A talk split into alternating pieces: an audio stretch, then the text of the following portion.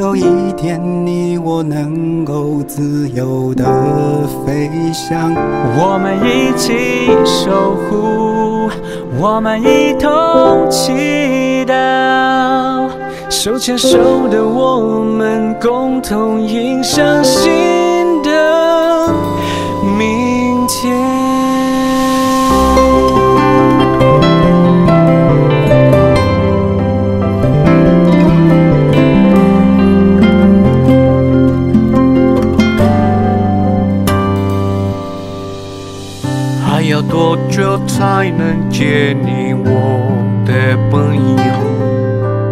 几乎快要忘了你的面容，你的微笑。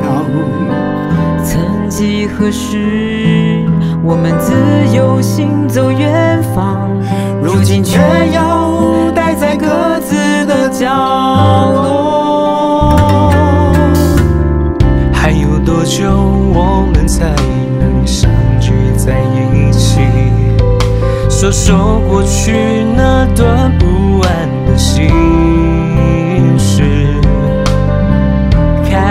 窗外那片美丽的蓝天，期盼有一天你我能够走出失落的心，你为我守护，我为你祈祷。期盼有一天你，我能够自由的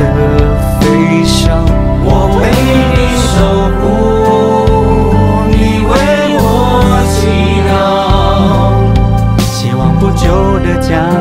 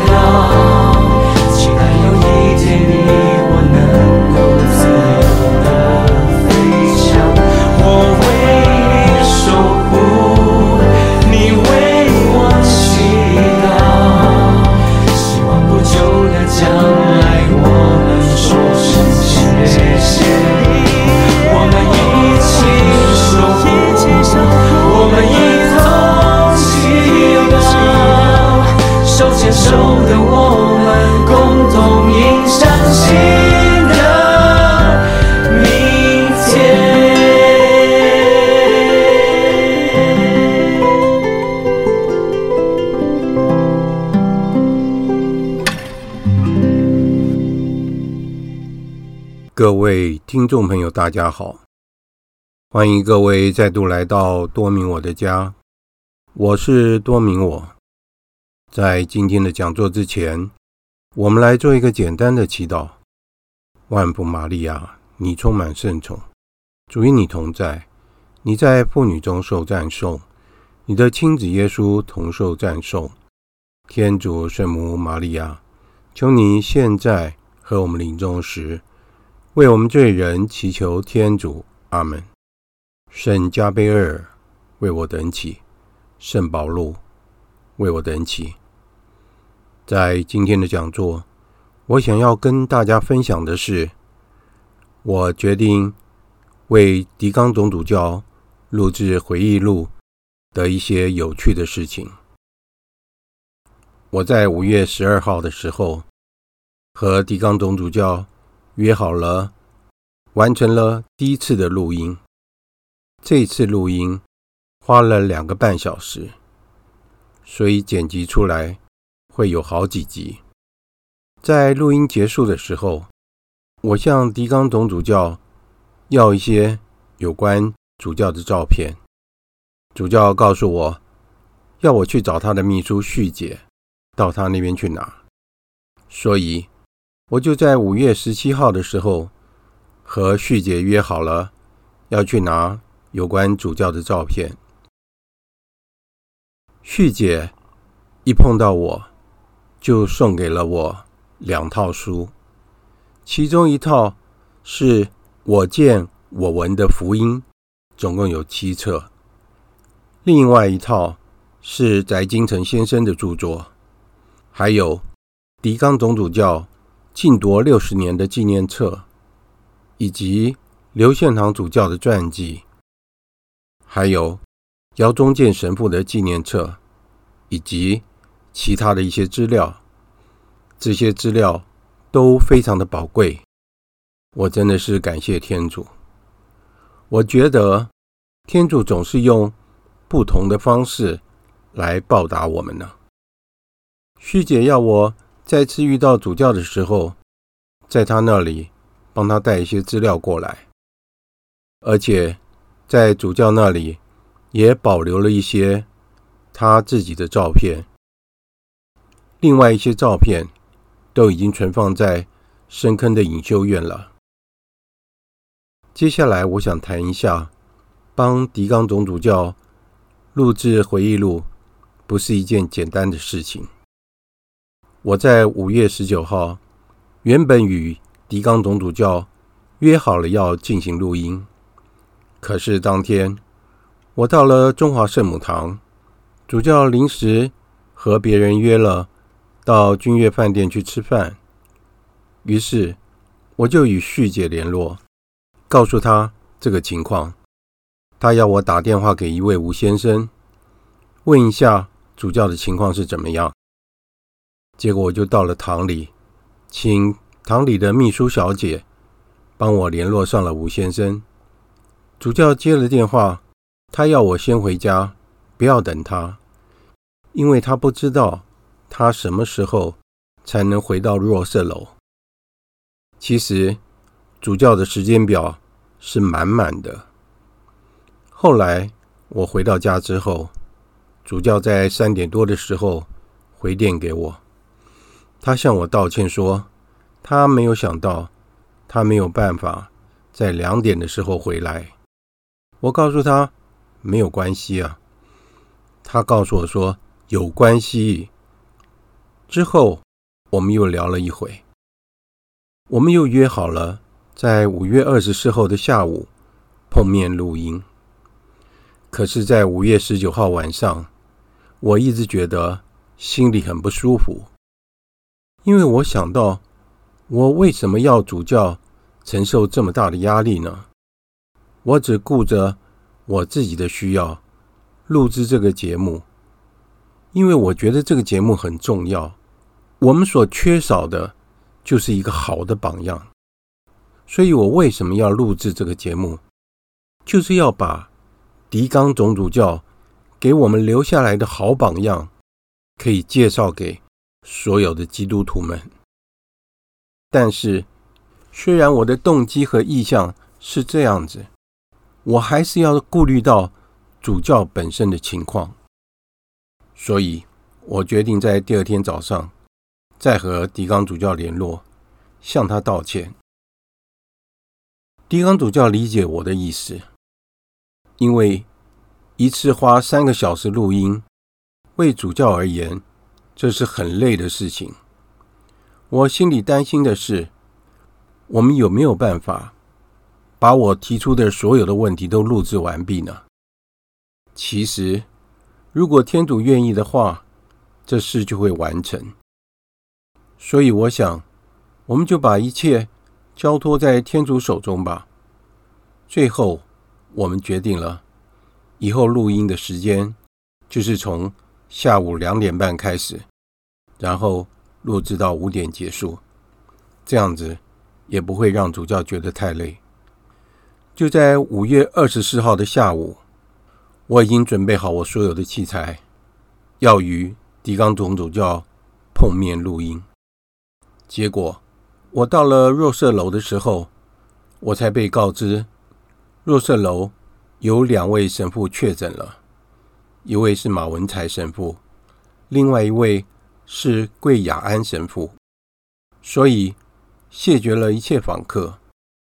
我本来还想向主教拿他要给我的资料，因为我要交给续姐，还要找一下主教所留下来的旧照片，但是因为疫情的问题，所以只好作罢了。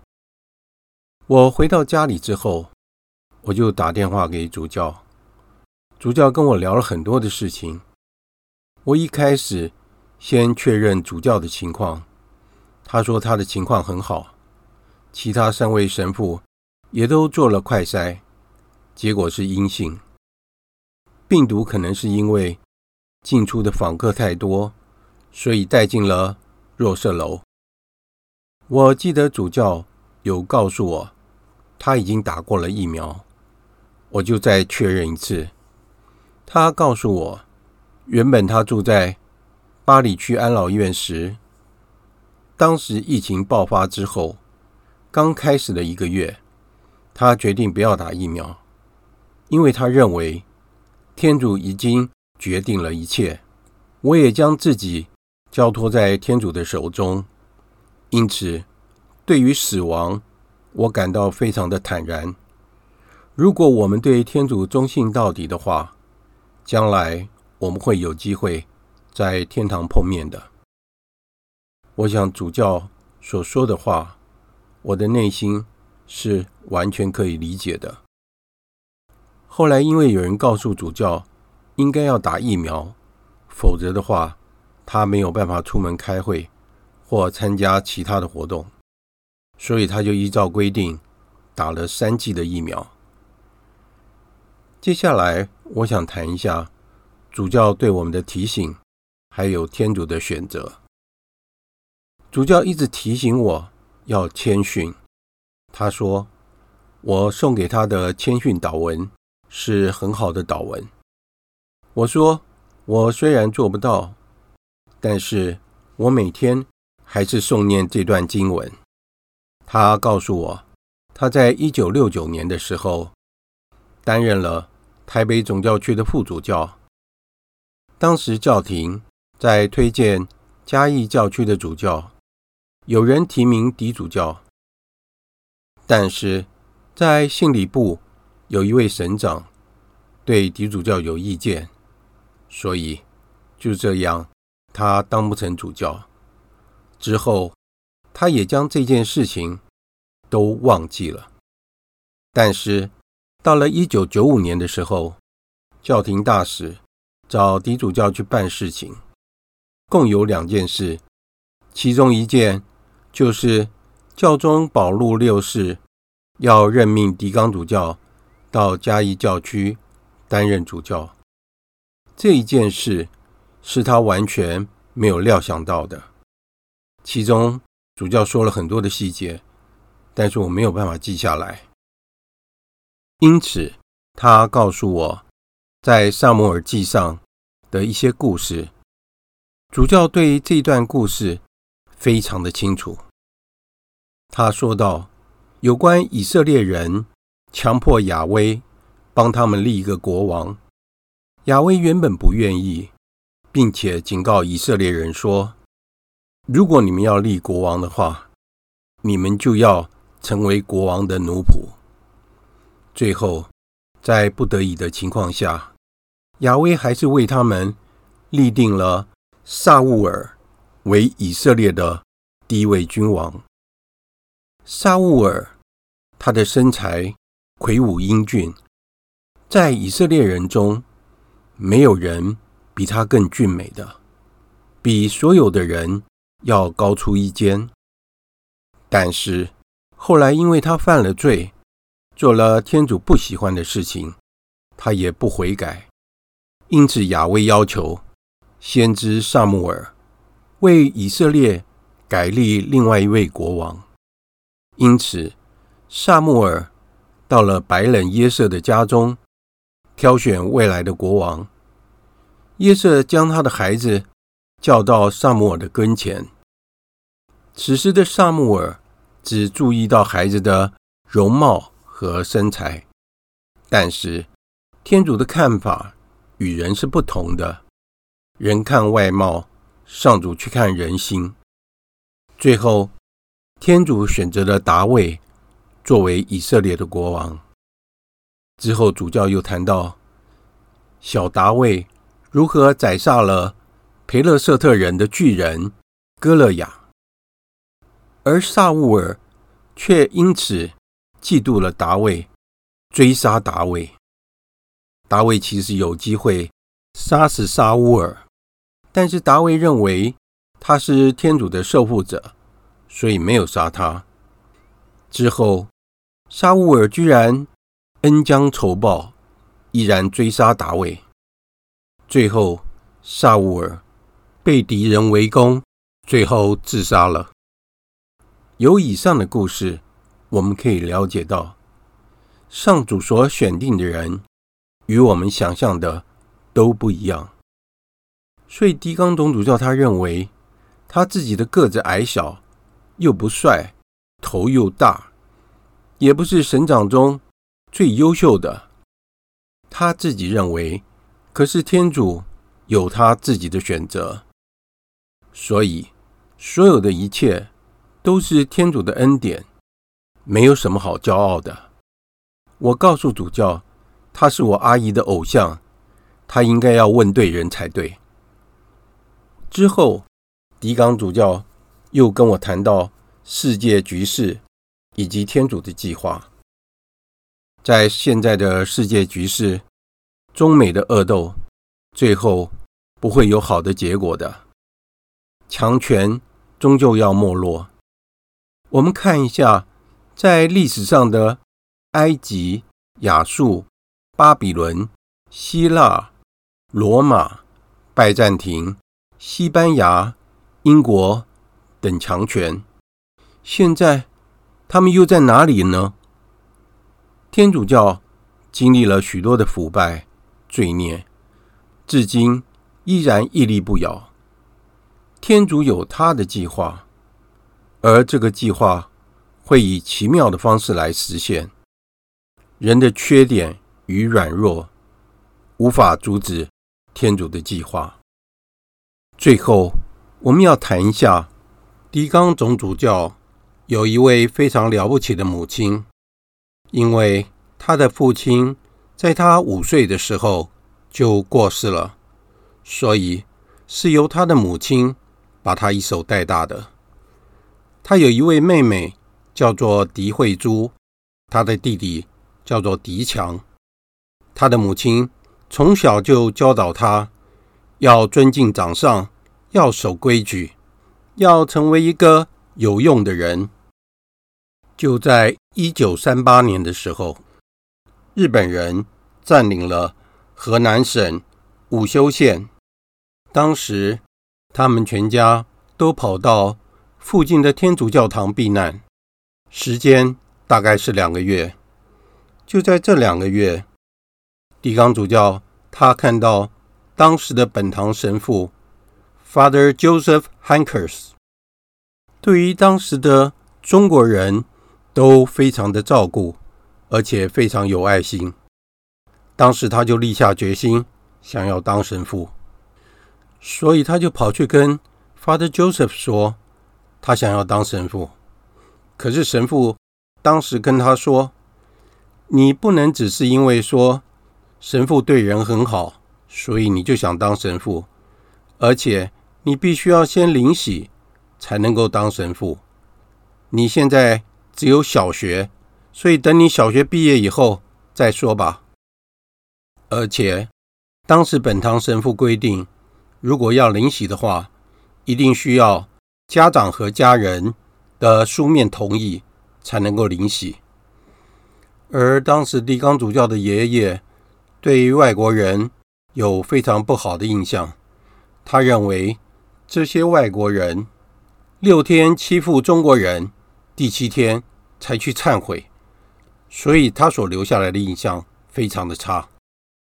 但是，就是因为在逃难期间，这些美国神父帮助了他们的家人，所以给他爷爷留下了很好的印象。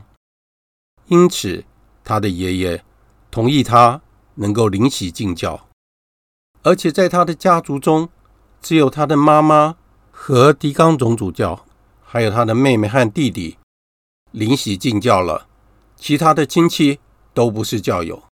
而且在他十二岁小学毕业的时候，他真的去找本堂神父说：“我要当神父。”最后，在他爷爷的同意之下，送他到山东的鄢州的天主教学校去读中学，因为当时他爷爷认为天主教的学校应该是不错的，但是他没有想到这个中学就是。圣奥斯定小修院，就此，狄刚总主教展开了他的修道生活。但是，到了他十五岁的时候，他的母亲因为肺结核过世了。这时候，他遇到了很大的阻碍，因为他的家人认为他是家中的老大，不应该再去修道了，应该要去找事做，好照顾弟妹。这也是狄刚总主教在他一生当中所遭遇的最痛苦的事情。而且他的祖母告诉他：“如果你要继续修道，你就自己去找主教说吧。”当时他身无分文，而且要坐五十多公里的火车，其实目的就是要叫他放弃自己的想法。但是后来祖母见他意志坚定。就只好找一位亲戚陪他去找主教。当狄刚总主教遇到他当时的主教时，他跟主教说：“我妈妈已经过世了，但是我家里还有妹妹和弟弟，我必须要负担家计，但是我还是愿意当神父，能不能请主教指点我？”他的主教回答说：“你妈妈在生前的时候。”就将她的首饰都奉献给了教会，就是为了你将来能够修道。所以你放心，你有一位好的母亲，她已经为你准备了一切。你好好的继续修道吧。就是因为他母亲细心的教导，而且为他准备了一切，才有今天的狄刚总主教。狄刚总主教告诉我，他的养生秘诀就是喜欢吃清淡的食物，他不喜欢吃甜食，因为他小的时候，他妈妈教导他不可以挑食，少吃甜食，不好吃的食物也要学着吃，吃久了也就习惯了。他说他是一个很守规矩的人，所以他完全遵照他妈妈的指示。食欲是我们饥饿时自然的反应。如果我们可以克制食欲，不是为了要保持苗条的身材，或是有傲人的体格，而是要做一些小的克己，奉献给天主。狄刚主教说，于宾枢机主教曾经说道：“修道人要懂得节制，不要大吃大喝，就如同……”要守身如玉一样，无法节制，就很难修得节德了。狄刚总主教一直将枢机主教的话记在心里，因此他每次吃高级的宴席时，他都会刻意不要吃一些好吃的食物，就把它放在转盘上，让其他的人吃，或是让他们打包带回家，就是。让自己做一些克己。他对我说：“主业团的创办人不也是一样吗？”我说：“是啊，创办人很喜欢吃牛油，但他很多的时候就刻意不吃。”哎呀，主耶稣不是说过吗？在小事上忠信，在大事上也忠信；在小事上不义的，在大事上也不义。最后，主教提醒我，做一切事一定要为光荣天主而做，不要骄傲，不要嫉妒别人，因为有很多人比我们优秀得多。我说，我今天能做这些事，是因为主乐团给我的培育，以及那人给我的支持，否则我什么也不能做。所以，所有的一切都要感谢赞美天主。今天的节目就暂时在这里结束了。在结束之前，我们来做一个简单的祈祷。万福玛利亚，你充满圣宠，主与你同在，你在妇女中受赞颂，你的亲子耶稣同受赞颂。天主圣母玛利亚，求你现在和我们临终时，为我们罪人祈求天主。阿门。圣母玛利亚，我等希望上智之作为我等祈。感谢大家的收听。我们下次再会。